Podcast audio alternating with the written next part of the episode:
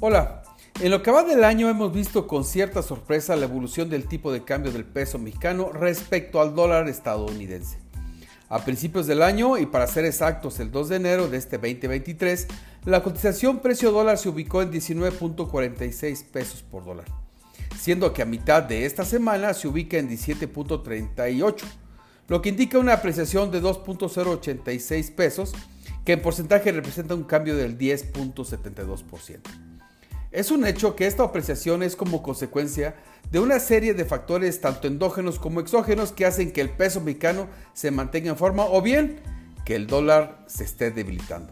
Entre estas circunstancias se encuentra el alza en la tasa de interés, el fenómeno del nearshoring y el aumento del riesgo de recesión en Estados Unidos y en Europa.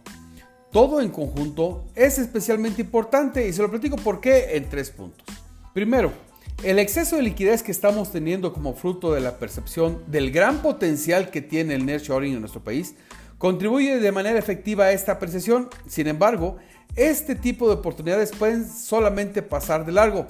Se requiere además una disminución del riesgo político que se percibe de manera importante en nuestro país. Segundo, no todo es miel sobre hojuelas con el tipo de cambio bajo.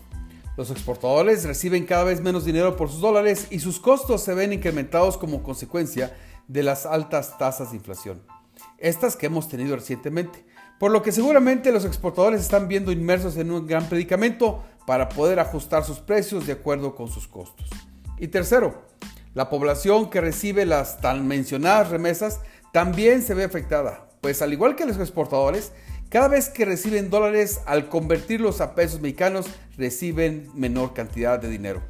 Que aunado a la inflación, su poder adquisitivo se ve mermado al no poder adquirir la misma cantidad de producto que antes. En fin, la baja en el precio del dólar es una buena noticia. Sin embargo, es necesario observarla como consecuencia de una serie de circunstancias y no como el logro de alguna persona.